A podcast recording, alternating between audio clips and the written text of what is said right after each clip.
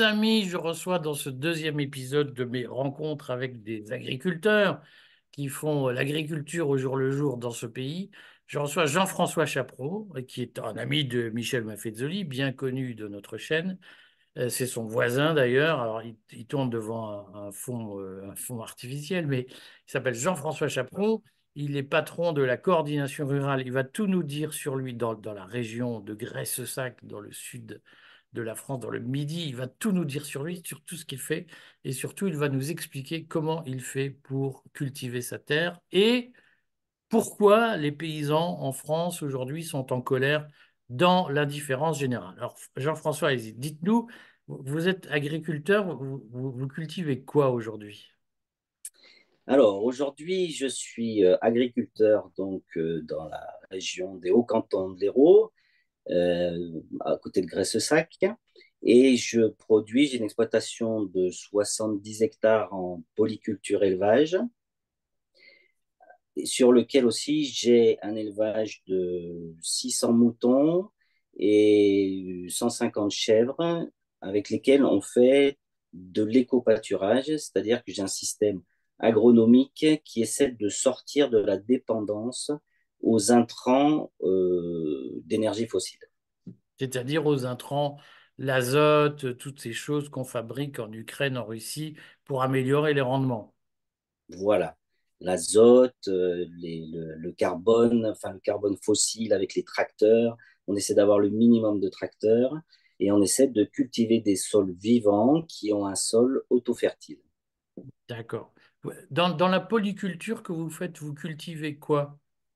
Alors, dans la polyculture que je fais, je cultive euh, principalement de l'herbe, mais aussi j'ai des chênes truffiers. Ça sert à quoi de cultiver de l'herbe? Je, pose la question pour les, spectateurs euh, urbains qui se disent mais pourquoi ils cultivent de l'herbe? Il suffit de la couper. Euh. ça ne se cultive pas de l'herbe.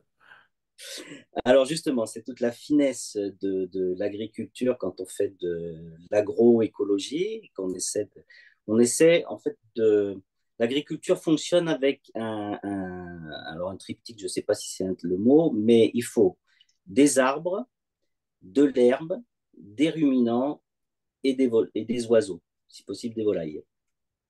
Et quand on crée ce système euh, complexe, ça permet d'avoir un sol qui est vivant, qui est la partie euh, immergée de l'iceberg, c'est-à-dire que 60% de la vie sur Terre se passe dans le sol.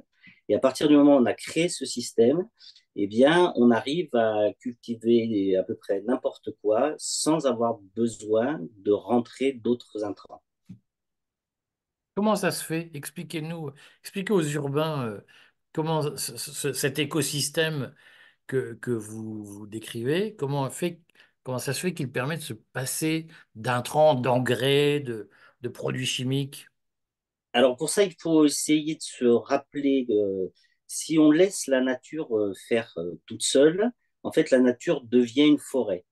Donc, il y a des arbres qui se mettent à pousser et euh, au niveau de ces arbres, il faut une canopée qui empêche le soleil d'être trop violent, mais euh, les arbres font de la photosynthèse comme tous les végétaux, donc ils transforment en fait le gaz carbonique qui est dans l'air, ils le transforment en sucre et ils vont utiliser ces sucres et ça va leur permettre de puiser dans le sol les éléments minéraux ou minéraux composés pour créer la vie. Donc ça, c'est la, la, forme où, si on laisse la nature faire toute seule, elle fait comme ça. Sauf que la nature, quand elle est comme ça dans la forêt, elle n'aime pas trop l'humanité. Parce que l'humanité, elle a tendance à grandir un petit peu trop et de déséquilibrer cette, cet équilibre. Donc, pour que l'humanité... Donc, elle pioche trop. L'humain Donc, elle pioche trop. C'est-à-dire, puis elle devient trop importante, même pas piocher, mais trop importante par rapport aux autres tout est un équilibre. Les insectes, les virus, les bactéries, les champignons, tout doit vivre en équilibre. Quand il y a un champignon qui prend trop de place, eh bien, au bout d'un moment, euh, il, fait un déséquilibre et euh, il, se passe quelque chose qui fait qu'on tue ce champignon pour qu'il revienne dans la dose euh, qu'il faut. Ça, c'est dans dans le monde où l'humanité n'intervient pas. Une fois que l'humanité est sortie de la forêt, elle a besoin de réguler l'équilibre entre les arbres, l'herbe, les ruminants et les oiseaux. Alors l'arbre, il va amener la base, la structure, la photosynthèse de base, et puis il va, par son système racinaire, créer un espèce d'immense réseau, parce que c'est immense, surtout avec des champignons, c'est la base du sol, hein, c'est l'un des composants les plus importants ce qui va permettre à des herbacées de pousser. Alors, euh, ça peut être des herbes, euh, des poissés comme euh, les céréales hein, qu'on utilise. Et puis, il faut des ruminants. Pourquoi il faut des ruminants? Parce que les ruminants, d'abord, c'est des gardes-manger sur pattes, c'est des gardes d'énergie sur pattes. On n'a pas besoin de frigo. et puis, ça va permettre de, de, de, transformer la matière végétale et la matière carbonée plus facilement assimilable par les micro-organismes du sol et les plantes. Et puis, ça va permettre de véhiculer certaines bactéries qui sont anaérobies, donc qui ne consomment pas d'oxygène et qu'on diffuse au niveau du sol et, on, bioactive le sol. Voilà. Alors, les oiseaux, ils ont aussi l'avantage de venir, eux, réguler tout ce qui est euh, beaucoup d'insectes et de disséminer euh, des virus, et en particulier de, des virus, des champignons et des bactéries, mais qui viennent d'autres endroits du monde par les oiseaux euh, migrateurs. Et c'est ce qui permet, par exemple, d'avoir des virus qui arrivent euh, en France avant que ce soit des Chinois qui nous amènent. Et comme ça, la population peut un peu se, prémunir et avoir des, une immunité euh, avant, avant que ce soit des Chinois qui arrivent avec un avion et qui nous collent la grippe, puisque en règle générale, la grippe arrive d'Asie. D'accord. Mais alors donc, concrètement, vous cultivez de l'herbe pour faire vivre tout cet écosystème, notamment nourrir les ruminants. Oui. Parce que les ruminants ont besoin de beaucoup d'herbe. Tout à fait. Alors, normalement, les ruminants ne mangent que de l'herbe. Aujourd'hui, dans le système agricole, on fait manger, alors je dirais même pas manger, on fait bouffer de l'amidon euh, et des protéines aux animaux pour avoir des croissances euh, très rapides et des productions, en particulier les productions laitières. On fait des mélanges de protéines avec de l'énergie euh, du maïs. Et ce qui fait en fait qu'on a,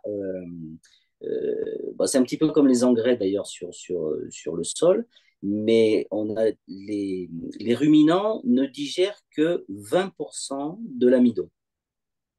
Un ruminant, ça doit manger de l'herbe. Ça doit Et il fait quoi du reste? Les 80% de l'amidon qu'il ne digère pas, il en fait quoi? Il le chie. Pour parler simple, il le renvoie. Alors, d'abord, ça lui fait un peu des réactions chimiques pas très agréables euh, dans l'intestin. Donc, euh, on leur donne des, enfin, dans le foie et dans l'intestin, donc on leur donne des, des, hépatoprotecteurs pour leur protéger un peu le foie, parce qu'en règle générale, on leur fait des foie gras. Et puis, au niveau de leur intestin, bah, ça se passe pas très très bien non plus. Donc, parfois, ils font des acidoses, donc il faut compléter pour éviter les acidoses, etc. Et à la fin, 80% part dans. Alors, si les animaux sont dans la nature, bah, ça part dans la nature. Et puis, si les animaux sont, sont dans une stabulation, bah, ça part sur le tas de fumier. Et puis après, ça se met à refermenter encore une fois. Et, après, on le balance sur le sol en espérant ne pas mettre trop d'azote, donc de faire des, des, applications euh, super régulées et, ne pas avoir les problèmes qu'on raconte sur l'agriculture avec trop d'azote euh, qui passe dans l'eau, etc. Vous vous donnez euh, cet amidon et ces protéines, vous les donnez à vos ruminants. Vous avez des moutons, c'est ça? Alors, des moutons et des chèvres. Vous leur donnez euh, ces, granulés? Alors, notre objectif, il est de absolument donner zéro complément euh, qui ne vienne pas de l'exploitation. Et aussi de ne pas donner. Alors, nous, on est en production viande et éco-pâturage. Mais si on voulait faire une production, alors pour une production de viande, je pense que c'est tout à fait possible. Après, si on était dans une production laitière, c'est un peu plus complexe parce que euh, il est très difficile de produire des quantités de lait euh, suffisantes sans avoir euh, une alimentation riche en protéines.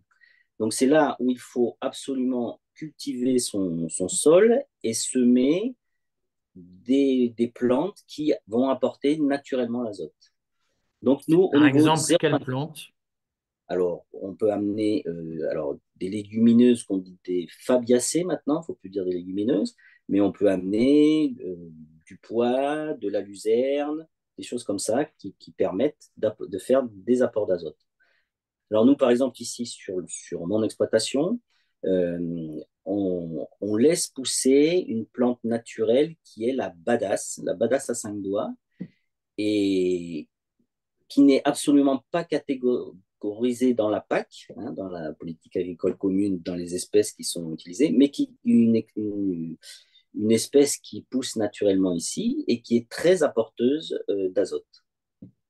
Et ça, ça permet d'augmenter la production de lait. Voilà, ça permet d'augmenter la production de lait et de façon tout à fait euh, naturelle. Mais est-ce que, alors je, je, je, j'embraye sur les questions qui sont, qui sont importantes en réalité, enfin, tout ce que vous avez dit est important, mais les questions que les gens se posent, est-ce que en utilisant la badass, en utilisant, on va dire, ces mauvaises La herbes, luzerne. voilà, la luzerne, euh, tout ce que d'habitude on arrache du jardin, est-ce que euh, en utilisant ces plantes, vous arrivez à produire autant de lait à, à, avec l'animal que en utilisant les granulés de protéines qui dopent la production lactée? Alors la réponse, elle est claire, c'est non. Donc on a une production par animal qui est beaucoup plus faible, enfin beaucoup plus faible, qui est faible. C'est combien la mais proportion entre euh, un- une chèvre qui, qui mange des granulés et une chèvre qui mange de la badass? on va arriver, je vais dire, à, à 60, euh, on va être à 60-70% de la capacité de quelqu'un qui bourre son alimentation. Mais en contrepartie, on va complètement baisser nos intrants et on va avoir des animaux qui vont être en excellente santé et qui vont vivre beaucoup plus longtemps et faire un produit de vraiment meilleure qualité.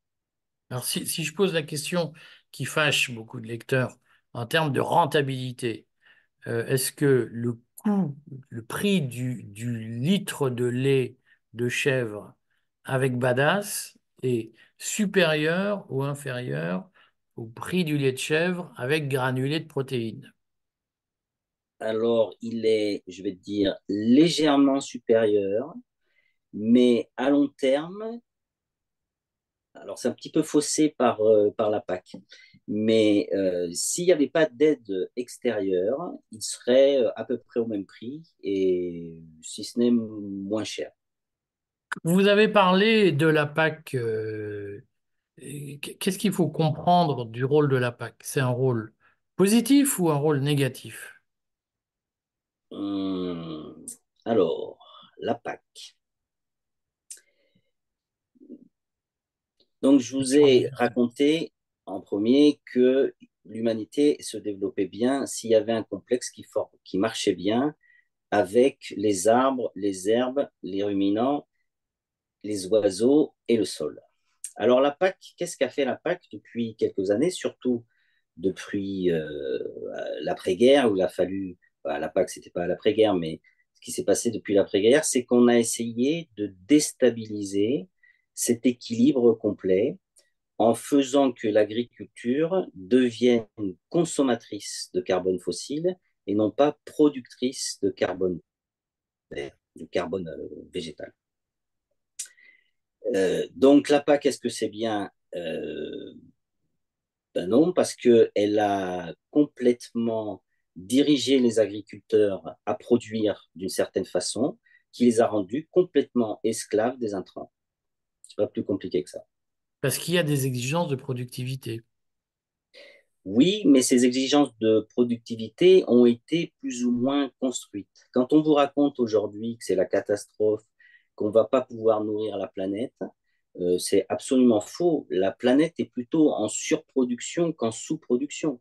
Avec, euh, alors, je vais carrément parler au niveau mondial. Au niveau mondial, quand on vous dit, ah, mais euh, on ne va pas pouvoir nourrir 8 euh, milliards d'habitants, c'est faux. On peut nourrir avec exactement la même surface agricole et des, bonnes pratiques agricoles, on peut nourrir 45 milliards d'habitants avec une dose de protéines, sucre, graisse et des calories nettement suffisantes. Aujourd'hui, on a un monde où on est gras comme des cochons, on est malade, mais on n'est pas en manque d'alimentation. Il y a une partie des gens, les seuls endroits dans le monde où il y a une sous-alimentation, c'est un problème géopolitique, mais ce n'est pas un problème euh, de production. Donc ça signifie que, selon vous, même en Afrique, même dans le Sahel, on peut produire suffisamment de nourriture naturellement pour ne pas avoir à, créer des situations euh, artificielles. Voilà. Alors, le Sahel, c'est un petit peu particulier parce qu'on a cassé complètement euh, ce système avec euh, les arbres, l'herbe, les moutons, enfin les, les ruminants et les insectes. Donc, il faudra quand même du temps pour le, reconstruire.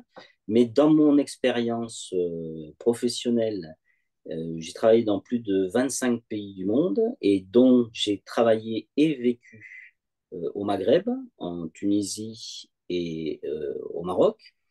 Et je vous promets que c'est tout à fait possible de recréer un système et de recréer la forêt, enfin la forêt nourricière, c'est pas tout à fait une forêt, mais cet équilibre avec des arbres et des animaux et, que ça fonctionne. Alors, il y a, y a une question qu'on a, c'est pour ça que je fais cette série, parce qu'en fait, il y a une question à laquelle il est difficile de répondre. C'est supposons on supprime la PAC. Mhm. Est-ce que des agriculteurs parviennent à vivre bien en produisant suffisamment de nourriture qui ne soit pas chère pour assurer notre souveraineté alimentaire et même pour exporter un peu, puisqu'en réalité, historiquement, l'agroalimentaire est une filière d'exportation qui permet d'équilibrer les importations d'iPhone, de, machines-outils allemandes et, de choses de ce genre. Est-ce qu'on arrive à défendre une agroalimentaire française performante en supprimant la PAC et en utilisant les méthodes que vous utilisez? Alors, je vais dire oui, tout est question de délai. Ça veut dire que si on veut faire ça du jour au lendemain, eh ben, ce n'est pas compliqué. Je pense que l'agriculture française, pratiquement dans sa totalité, disparaît. Pourquoi? Économiquement. Hein. Pourquoi? Parce qu'aujourd'hui, tous, les tous les agriculteurs et toute l'agriculture vit du, du, de la PAC. En fait, le revenu des agriculteurs français, c'est le revenu de la PAC. Qui est, un revenu, revenu azote. Pardon? C'est un revenu azoté, si j'ose dire. C'est-à-dire que c'est un revenu qui fonctionne sur l'utilisation d'intrants. Qui fonctionne sur l'utilisation d'intrants. Tout à fait. Mais tout a été construit pour qu'on soit devenu des esclaves de l'organisation.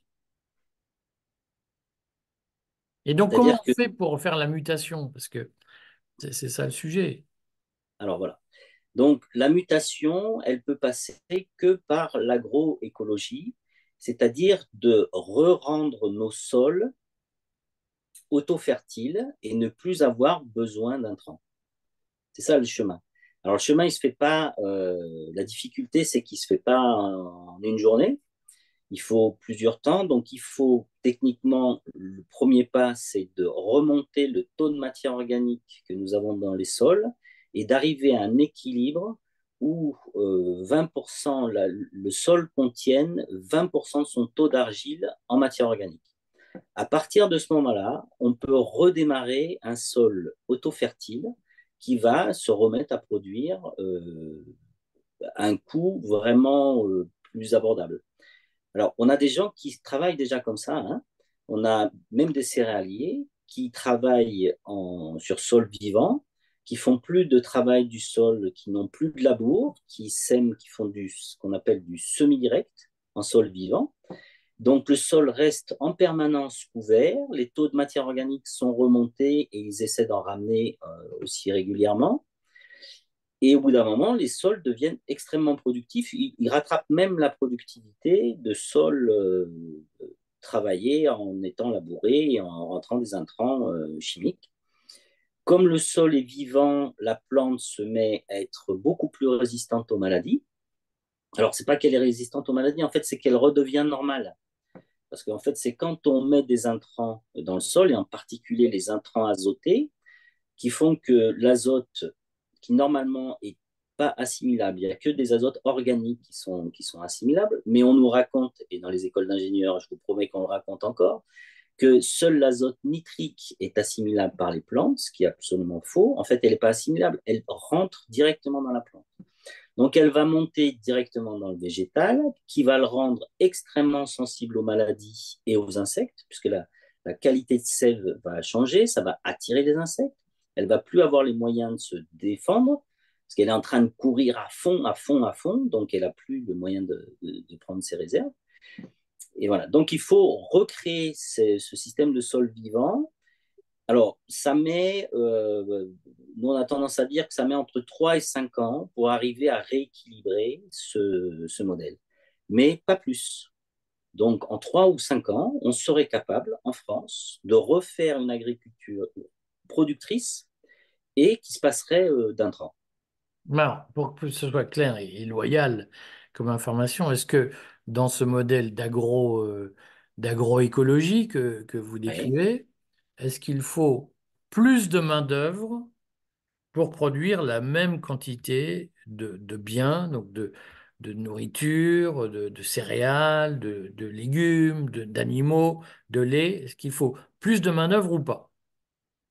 Alors, ça dépendra des cultures.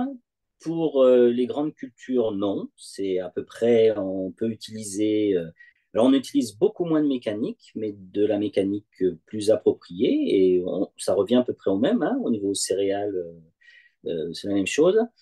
Après, au niveau élevage, il faut un peu plus de main-d'œuvre parce qu'on va euh, diminuer la production par animal. Donc, ça va prendre un peu plus de temps quand vous ferez votre traite. Bah, ça prend un peu plus de temps. Au lieu de sortir 4 litres de lait par chèvre, et eh bien, vous allez en sortir 2 litres et demi. Donc, ça multipliera le temps de travail à ce niveau-là. Est-ce que c'est la même chose pour les vaches? Alors, c'est la même chose pour les vaches, puisque aujourd'hui, on est sur des vaches qui vont produire euh, entre 10 et 12 000 kilos de lait par lactation. C'est gigantesque. C'est 12 tonnes pour un animal. Bon, par en an. général, par an. Hein, 305 jours de lactation, ça fait euh, un an. Et, euh, et, ces animaux, donc, il faudrait baisser leur production. On peut arriver à des productions euh, sans intrants euh, outranciers, comme on le fait. On peut arriver à des productions autour de 6000 kilos par an, ce qui est la, mo la moitié. La moitié. Mais, Mais donc... par contre, on a des vaches qui vivent beaucoup plus longtemps. Et puis, euh, on a un système où on fait manger les vaches dehors. C'est-à-dire que les vaches mangent l'herbe naturellement. On ne va pas avec un tracteur ramasser l'ensilage, euh, acheter du, des, des, des, intrants avec du soja, des tourteaux de, de soja qui viennent de l'autre bout du monde, et les gaver, euh, puisque c'est du gavage, hein, il n'y a pas d'autre mot, c'est du gavage. D'ailleurs, elles ont le foie comme les canards. Hein. Parce qu'on aura un jour du foie, du foie gras de vache.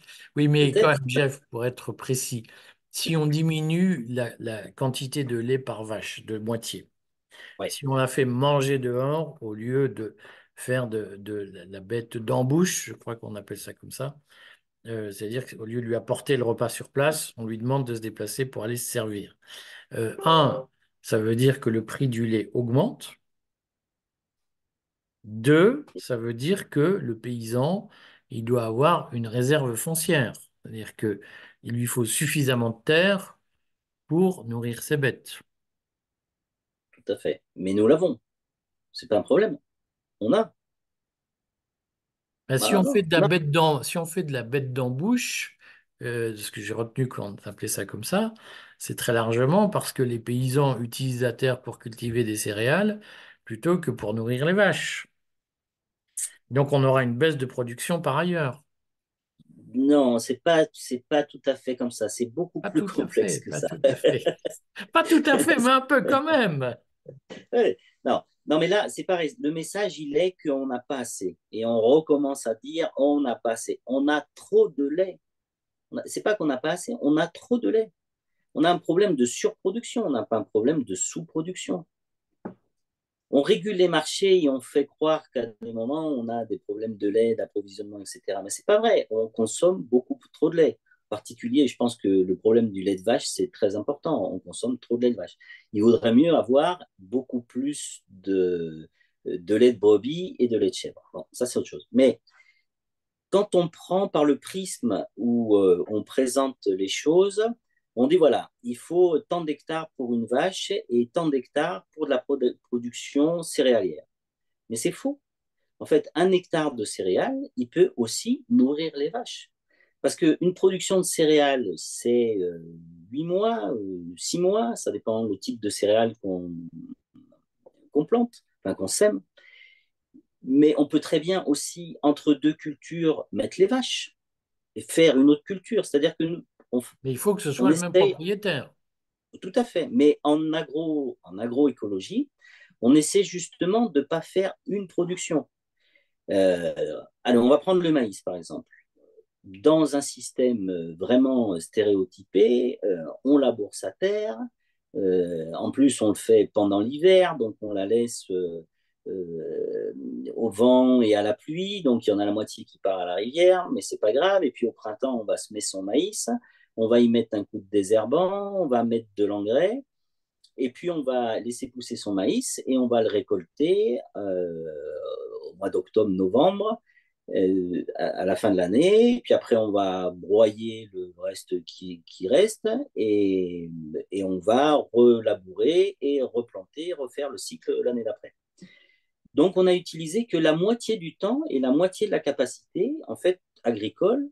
Donc, sur la même surface, on est capable euh, avant même que de récolter le maïs, de ressemer, euh, de ressemer quelque chose et d'avoir un couvert, donc sous couvert végétal, et ensuite de redémarrer une saison, donc de récolter ces maïs, mais déjà on aura des végétaux qui ont, ont poussé, et ces végétaux peuvent très bien être de l'alimentation animale.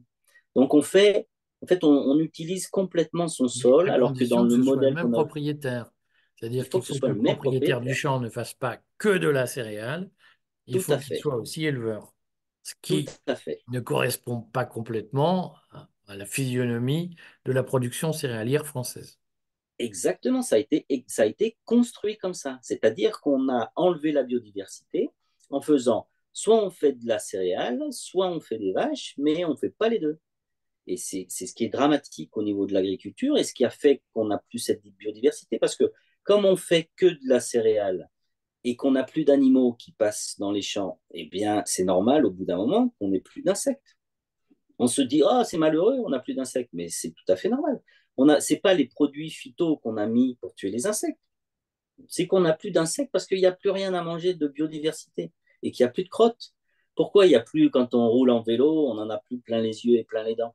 Eh bien, parce que, tout simplement, il n'y a plus de crottes. C'est la merde qui fait, qui fait les. Qui fait Alors, le bonheur merde, des animaux. De c'est la merde qui fait le bonheur.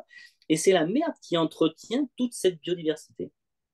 Bon, alors, expliquez-nous pourquoi les paysans sont en colère. On voit qu'un peu partout, ils déversent des, des, tas de trucs devant les, les préfectures. Qu'est-ce qui se passe? Alors, alors après, c'est mon idée. Hein Donc, je ne suis pas sûr que ce soit une vérité. En tout cas, c'est ce que je pense. Euh, moi, je pense que le système a été plus ou moins organisé pour arriver dans cette situation. C'est-à-dire que euh, on sait que détenir l'alimentation humaine, c'est détenir le pouvoir, parce que c'est un, levier terrible.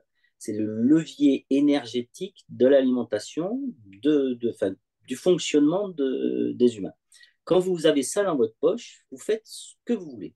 Vous pouvez être Dieu parce que vous pouvez manipuler toutes les, les, les populations. Et j'irai encore plus loin. Moi, je pense qu'il euh, y a vraiment une volonté de transformer l'alimentation humaine pour les rendre un petit peu plus teubés et plus malléables que possible. Mais ça, c'est du complotisme. Tout à fait. Mais je ne suis même pas complotiste, je pense que je suis conspirationniste. Donc. C'est moins, grave. Pense... moins grave. Donc, je pense qu'il y a euh, une, une, volonté. Alors, je ne sais pas si c'est des gens, si c'est un groupe, si c'est la raison pour laquelle je ne sais pas comment ça fonctionne, ou si c'est une énergie, ou on rien. Mais on voit tout à fait dans l'évolution de l'alimentation euh, après-guerre, une alimentation qui est de plus en plus riche en sucre, en hydrates de carbone et en sucre. Et on sait que le sucre, c'est la meilleure des drogues. Alors, je vais donner des exemples précis. Euh, Aujourd'hui, dans l'alimentation, les industriels poussent à fond, et c'est déjà aux États-Unis, mais ça arrive en Europe, mais aux États-Unis, ça fonctionne comme ça. Donc, on fabrique du fructose de maïs, donc du fructose de maïs qui est un sucre de synthèse. Mmh. C'est un nom fructose, mais c'est un sucre de synthèse et qui est fait à partir de, de, l'amidon de maïs. Et ce, ce truc-là, on en met partout. Mmh. C'est-à-dire que toutes les boissons euh, sucrées sont à base de fructose de, de maïs. Euh, et ça, c'est un marché qui est gigantesque. les sodas, spécialement. Les sodas, les sodas. Et toute l'alimentation, on, même, on arrive même maintenant à mettre, quand on vend du maïs en boîte, ils rajoutent en plus du sucre dedans, du fructose dedans. Et ça, ça vous bousille le cerveau, et ça bousille le foie, et ça bousille le pancréas. Et ça vous rend les populations des zombies. C'est-à-dire que vous attaquez le matin, vous mangez des céréales qui sont dopées. Hein. Aujourd'hui, les céréales qu'on produit aujourd'hui, comparées aux céréales qu'on produisait euh, il y a 50 ans ou il y a 100 ans, ça n'a rien à voir. Elles ont des puissances énergétiques qui sont complètement folles. Donc, vous donnez ça aux gamins, euh, vous leur mélangez avec un petit peu de graisse en même temps pour faire vraiment le mélange explosif.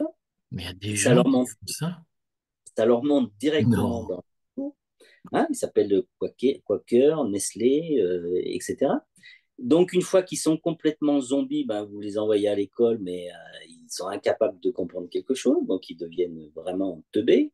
À 11 heures, eh bien, comme leur foie et leur pancréas ne marchent plus très bien, ils ont une chute de niveau euh, d'intensité, ils n'en peuvent plus, ils sont incapables. Aujourd'hui, les enfants, à l'école, les profs racontent que c'est impossible de maintenir 20 euh, minutes des enfants en, en éveil ils sont complètement entre des pics de superinsuline et des pics de sous-insuline.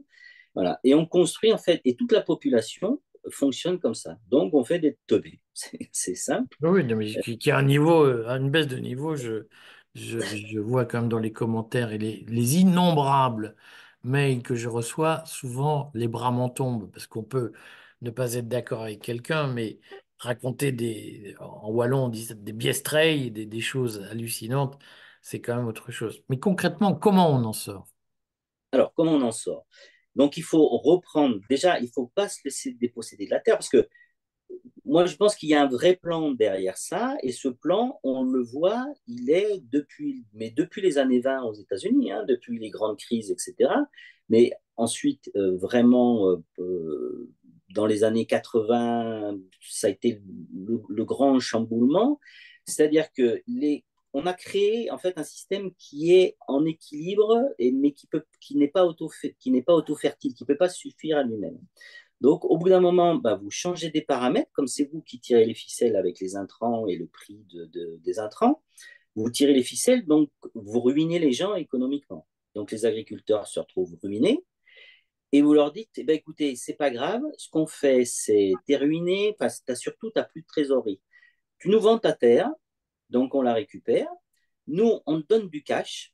Et puis, tu peux, comme ça, tu peux te payer une grosse batteuse, tu peux te payer un gros tracteur. Tu dois voir, c'est l'éclat dedans. Tu as un joystick, tu t'amuses, tu as l'impression de puissance, tu es heureux. Tu es un mec heureux. Et puis, tu produis. Il y a des paysans qui ont ce sentiment-là. Ah oui, oui, c'est un sentiment. Moi, quand j'avais 16 ans, il fallait m'enlever la clé du tracteur pour pas que je continue à rouler toute la nuit. C'est un, un plaisir faut dire ce qu'il est. Tu vois, j'ai pas le permis, alors je peux pas savoir. pas besoin de permis pour agriculteur. Il faut être ah bon? On peut en France, on peut conduire un tracteur sans, avoir, le permis voiture. À partir du moment où on est à la mutualité sociale agricole. Voilà. Donc le chemin. le chemin, des accidents. Le chemin euh, avance de la même façon en Europe. En Ukraine, c'est exactement ce qui s'est passé. Aujourd'hui, euh, alors je ne sais pas si c'est que pour ça, mais c'est au moins une raison de ça.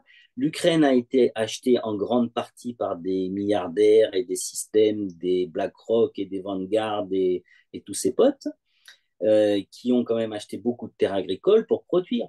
Quand même assez extraordinaire qu'il euh, y, y a deux ans, alors que la France est un grand producteur d'huile de tournesol, on n'avait plus d'huile de tournesol. On, en arrive à des situations qui sont, qui sont euh, ubuesques. Bon, Euh, je trouve ça passionnant. On refera une interview, mais ce qui m'intéresserait, euh, c'est quand même que vous nous disiez le, le mot de la fin. Concrètement, est-ce qu'il faudra beaucoup d'efforts pour s'en sortir, pour retrouver notre souveraineté alimentaire, parce qu'en réalité, c'est ça le sujet.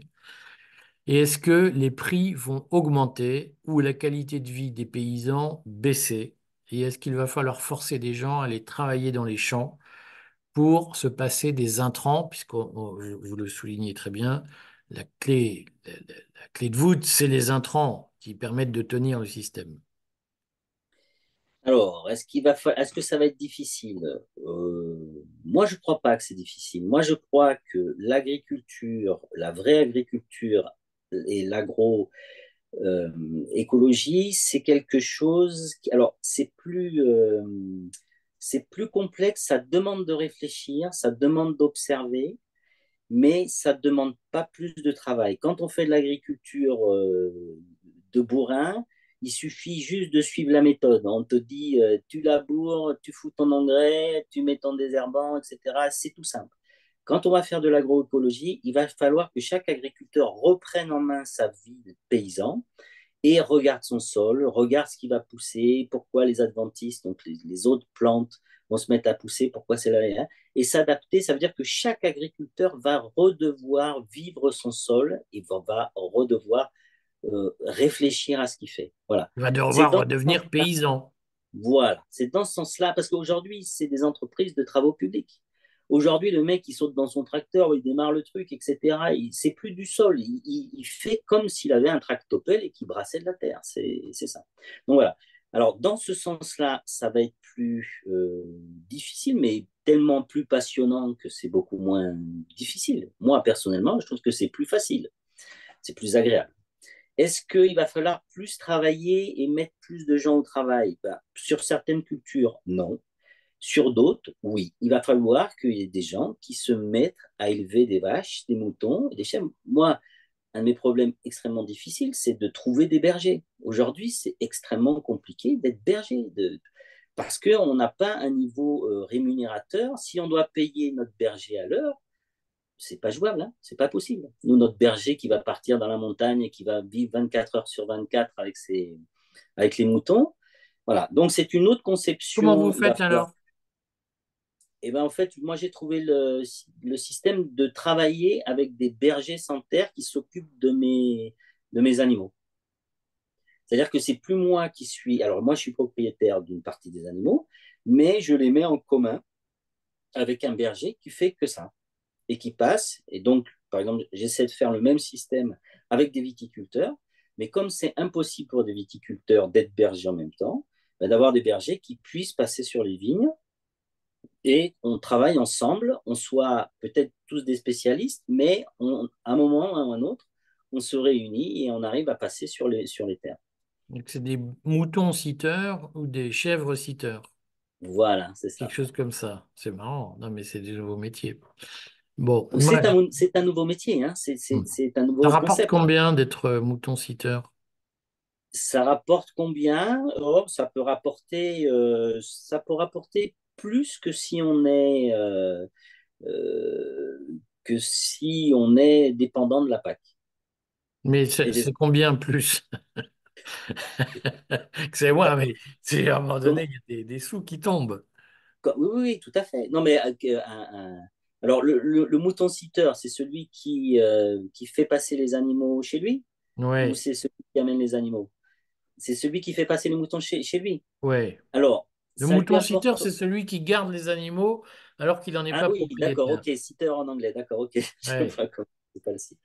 Ok, combien ça rapporte? Eh ben, un, un- un berger qui travaille bien euh, peut vivre euh, largement avec. euh, il a un revenu qui, est, qui peut être nettement plus que le SMIC. hein. D'ailleurs, 1400, 1500, 1600 Oui, oui, tout à fait. Non, il peut, il peut même faire plus. Non, parce que j'ai régulièrement des commentaires de gens qui me disent tout ça, c'est des boulots de merde payés pour enrichir le patron, c'est de l'esclavage. Et c'est vrai que dans l'esprit des gens, 1600 euros, c'est un salaire de misère.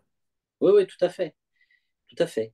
Mais euh, nous, on essaie, quand on, quand on prend des bergers, à des moments, on a des, des, des pics où on prend des bergers, on essaie de les payer euh, minimum 1700 euros par mois. D'accord. Donc non, mais c'est bien de le redire parce que beaucoup de gens se disent ils nous payent mal parce qu'ils s'en foutent plein les poches. Ce qu'il faut redire, et je crois qu'il est important, c'est que 1700 euros brut ou net, c'est un investissement quand, quand, quand on, on, a un troupeau à faire vivre. Tout à fait, tout à fait. Ouais. C'est pas de Mais les bergers, on essaie même, euh, parce qu'après on a des systèmes avec des bergers dans des alpages où là on réunit, parce qu'après la période où les, où les animaux sont ici dans la région, en fait, l'hiver, euh, pardon, l'été, entre juin et octobre, novembre, on les envoie dans les, dans les Hautes-Alpes. Et là, on essaie de rassembler des troupeaux pour avoir euh, à peu près 2000 bêtes, 2500 bêtes. Et donc là, la rémunération des bergers, en règle générale, c'est 2500 euros par mois. Ramener à l'heure, c'est pas beaucoup, hein, parce que c'est des gens qui vont travailler euh, 24 heures sur 24. Il faut C'est pas un travail intensif au sens où ils sont pas euh, à la chaîne en permanence pendant 24 heures. Il y a des, temps de, de c'est un travail moins dur que d'être ouvrier dans une usine. C'est un travail méditatif, oui, bien sûr. Non, mais il faut le non, mais c'est pour que les gens qui écoutent et qui, qui ont parfois je lis, je, pas vous, mais je, lis des commentaires, je me dis mais c'est 5% les commentaires des, mais parfois dans les commentaires on a des remarques d'un simplisme euh, inouï en disant salaud, pas salaud. Ah, le gars qui me dit qu'il fait travailler 24 heures sur 24 en berger pour 2500 euros par mois, c'est un salaud, il exploite les gens. Je, vais, je sais que je vais avoir des commentaires de ce genre. Il devrait être payé 4 ou 5 000 euros par mois. Est-ce que vous pourriez payer un berger 4 000 euros par mois?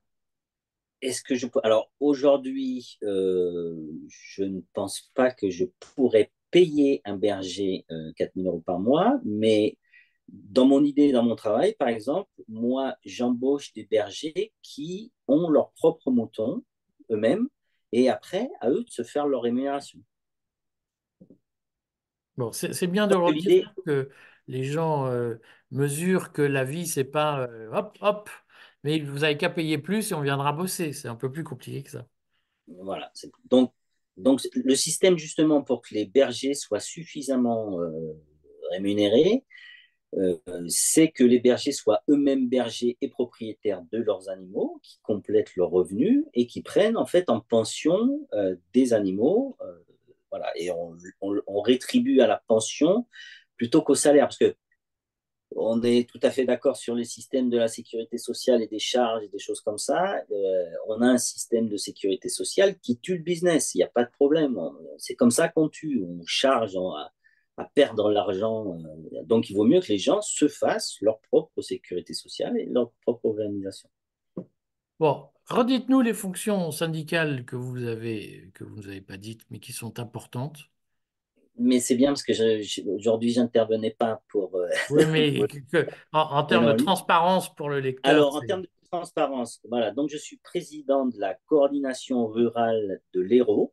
Hein, je suis juste au niveau départemental pour l'instant. Pour ceux qui ne savent pas, l'Hérault, c'est dans le Midi. Voilà. Sur la C'est là où il y a Montpellier, Béziers et Graisse-Sac. Voilà. Graisse-Sac qui est entre les deux, je crois. Un. Qui, est un peu à l'est, au, au, nord, au nord-ouest. Euh, et donc, le, la coordination rurale est le premier syndicat français agricole, euh, parce que, enfin, d'agriculteurs, pardon, pas agricole. Donc, c'est le seul syndicat qui est 100% agriculteur. Pour être à la, à la coordination, il faut être agriculteur. Et c'est le deuxième syndicat français après la FNSEA. La FNSEA n'étant plus un syndicat d'agriculteurs, c'est un syndicat agricole où une grande partie sont des salariés de l'agriculture, des, euh, salariés du milieu agricole, on va dire, et des agro-industriels.